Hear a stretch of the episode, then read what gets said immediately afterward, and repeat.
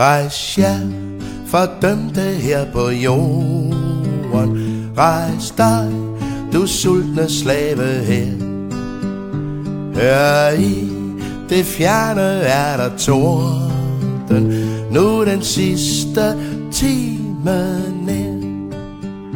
For de mægtige, de har fået nød. 大家好，我们今天要讲的呀是空中的事，也就是空中的战机的那些事儿。空军无疑是发展时间最短的一种兵种。你想啊，陆军好歹都有个几千年，海军少来说也得有一千年了吧，而空军也就近期这一百来年才有的。那么空军是怎么被发展起来的呢？咱们今天就聊一聊。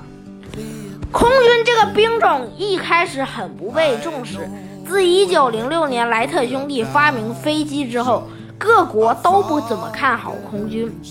英国的亚历山大远征军元帅黑格尔就曾经说过：“飞机能干的事，马也能干；飞机不能干的事，马也能干。”你想啊，在山谷里包抄迂回，那不都是马能干的事？但是飞机干不了啊，你飞机只能在天上。那么侦察，骑兵也能侦察呀。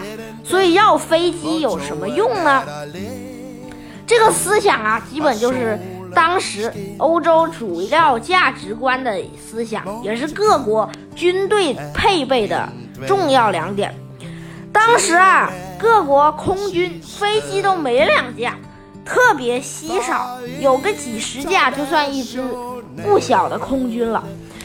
而唯一对这个比较重视的却是法国人。早在1915年的马恩河会战，法国就使用了侦察机，侦察到了德国后方的步兵阵地以及炮兵阵地。因此呢，马恩河会战就以协约国的胜利而告终。而这场战役的胜利也无疑给空军带去了更多好处，因此各国也开始更加重视空军了。而这个空军一般都是贵族才能玩得起的兵种，因为空军很贵。第一个，你要配备得起飞机，飞机那时候特别爱坏，你要老上机油，还要给它打上鲜红的油漆，不然的话，飞机飞久了就会腐蚀掉。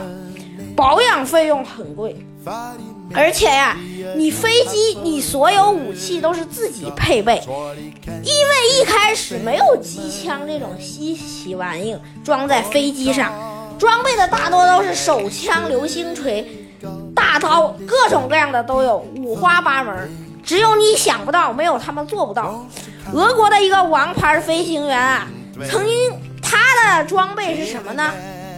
一个流星锤和一个刀子，怎么搞呢？那个刀子穿在机尾上，然后流星锤手拿着，然后遇到敌人的飞机就将流星锤丢出去，缠住敌人的飞机，然后一拉，敌人螺旋桨不就断了吗？要遇到那个飞艇，这个也好办。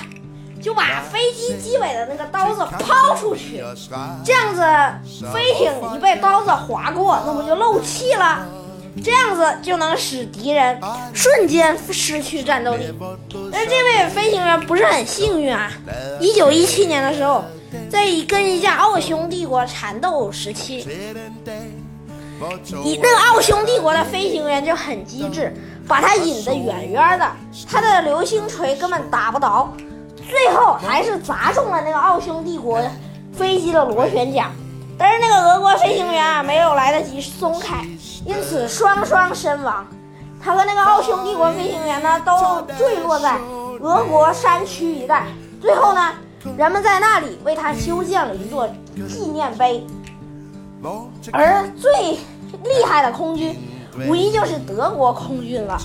德国空军都是也都是贵族，都是有威温，就是冯，那就是代表普鲁士容克的军事贵族。但是啊，最著名的飞行员恐怕就是红男爵了，Red b a l l o n。男爵啊是他的爵位，红色是因为他曾经加入过德国的红色骑兵团，所以他被称为红男爵。红男爵他出生的时候，他爸是个德国的陆军上校，从小呢就梦想着开着飞机去歼灭敌人，但是最后啊，依然还是将这个梦想实现了。他依然开上了飞机，但是他战绩优越，打的英国和法国的飞行员都不知所措。而红男爵的战绩，最后到他死的时候，总共击落了八十三架敌，这无疑是德国，也是世界一战空军中最优秀的战绩啊。而红男爵他曾经被一颗子弹击中过头部，因此他也患上了头疼的毛病。但是不幸的是啊，他最后在与敌机缠斗的时候，被敌人包了饺子，最后不幸身亡。而这些飞行骑士都是贵族，但是他们天天上天，你说好吗？很多人会觉得飞行员很拉风，但是其实不是。那个时候飞行员都穿着大风衣、戴墨镜，还围围巾。他们戴的那种其实也算墨镜了，就是比较黑色的。那种镜片，因为那样子能防止在阳光高强度的环境下作战，因为有的时候阳光会直射你的眼睛，这样子也能让你在空中有一定的优势。而他们戴的那个眼镜啊，是圆形很大，而且那个围巾呢，其实你不要以为那是耍帅用的，那个其实是擦身上用的。因为飞机机油不稳定，经常那个发动机乱喷，喷到你的墨镜上就会遮挡视线，你就要赶紧用你的围巾擦干净你的眼镜。要么呢，要是前面的东西烂掉了或者损坏，你也要用那个围巾去把前面的擦干净。仪表盘还老容易弄上机油，都得擦。你那个风衣是在空中冷啊，因为那时候飞机都是敞篷的，你没办法包住啊，你就冷冷死了。你飞得那么快，人那飞机飞得也很慢，只能飞八十来公里，最快也就才一百多公里。你那个就跟陆地上开汽车的速度差不多，哎，飞行员伤亡率极高。为什么呢？因为那时候飞机还没有像二战那样子装备跳伞。就是他们还没有降落伞可以跳，所以被击落，要么你就技术好成功迫降，要么呢你就只能在空中被打死了，或者是你因为高速坠落加上缺缺氧而死。而这些飞行员虽然是容克，甚至是更高级的贵族，但是他们性格呀，无免会有些古怪。有一个法国飞行员，他天天都是。是每天都要起飞去迎战德国人，可是他有一个毛病，就是每一到晚上就要叫一辆汽车，带着一群女友和情妇去巴黎，然后玩上一夜再回司令部，然后第二天再起飞作战。而英国有个王牌飞行员叫布朗，曾经跟红男爵交手过。他呢也是比较怪，他每天睡觉之前都要跑到营房外头拉小提琴，结果那个长官说你不许再拉小提琴了，赶紧睡觉去。结果没想到布朗第二天开始踏步了，然后那长官说亲，你还是拉小提琴去吧，你踏步吵死了，我们这一个连一个排的人都睡不着了。这些空中骑士啊，在战场上的表现更是不用说。但是他们还有一个伤亡很高的原因，就是因为机枪架设的问题。一开始啊，飞机怕机枪打中螺旋桨，使那个飞机失衡，因此都把机枪放在螺旋桨上方。而这有一个问题，每一次飞行员想要射击，都要爬上去再使用机枪。可是这个就有缺点了。飞机一战的时候反而比我们那时候坚固，因为他们那时候飞机都是什么木头的、帆布的，打打的那个机翼都打的全是孔都没事，都能飞回去。但是现在飞机你掉一个零件你就等死吧。因此啊，飞机行员，而且在他露出头的时候，万一给敌人机枪手发现，一枪就能把你给崩了。所以说你。漏出去伤亡率是很高的，因此，一九一五年的时候呢，法国的人就研究出一个方法，就是在那个螺旋桨上焊上一些比较坚固的钢片儿，这样子可以挡住子弹射出来的痕迹。啊，这无疑有个缺点，就你打出去十发子弹，但是却有四发给拦住了。你只打出去六发，有四发都打到钢片上去了。这个呢，就使法国飞行员的射速很慢。一九一七年，德国缴获了一个法国的飞机，他们就研究出了，原来法国人是这么搞，不行。于是就找来一个荷兰的钟表学家。通过钟表定理算出了飞机射速以及螺旋桨转动的速度，因此呢，就研发出了螺旋桨能在间隔期间，也就是机枪间隔期间转动，而机枪则不会打到螺旋桨。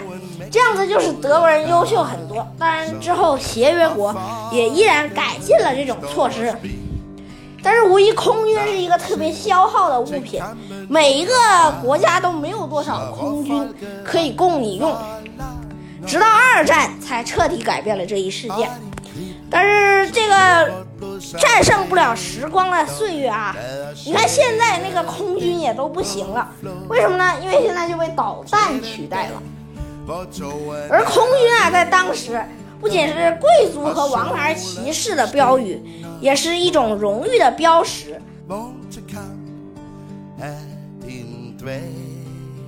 第一个空军王牌是一个法国人，叫居一，他打下来五架飞机，就怎么能定为王牌，奖励你勋章呢？打下来五架飞机，你就是一个料王牌；你要打下来十架飞机，你就是双料王牌。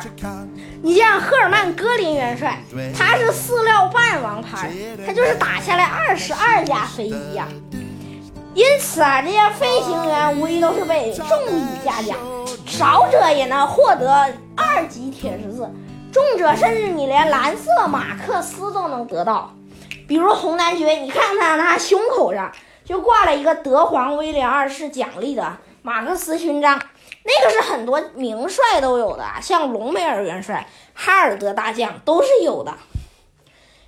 最后呢，我们想说一句，空军随着时代而发展，但是德国呢，也因为空军消耗物资极大，也最后停滞了发展，改由装备便宜，训练没那么好的步兵上了前线，那无疑步兵上前线就是消耗品啦，一颗子弹就挂。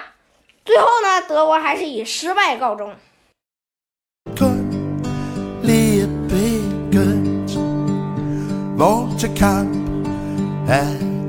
dvale til den aller sidste dyst. For internationale er